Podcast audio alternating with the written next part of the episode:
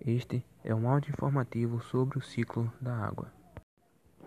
Os rios surgem principalmente devido à ação das águas das chuvas. Parte delas se infiltra no solo e outra escorre pela superfície em direção aos terrenos mais baixos, formando pequenos filetos, que à medida que se juntam criam fios maiores, pequenos riachos e finalmente os rios. Novos rios podem aparecer quando, pela ação de terremotos ou vulcões, o relevo de uma paisagem é alterada, surgindo elevações ou depressões.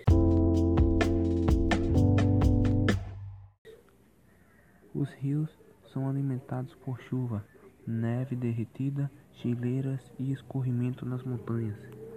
Rios se alargam quando água de riachos ou arroios se juntam a eles.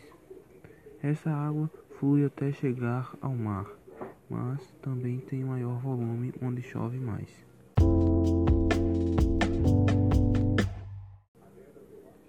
As enchentes e vazantes dos rios podem ser consequência da água e da chuva, ou varia em função do degelo da neve das montanhas, ou podem ser os dois modos.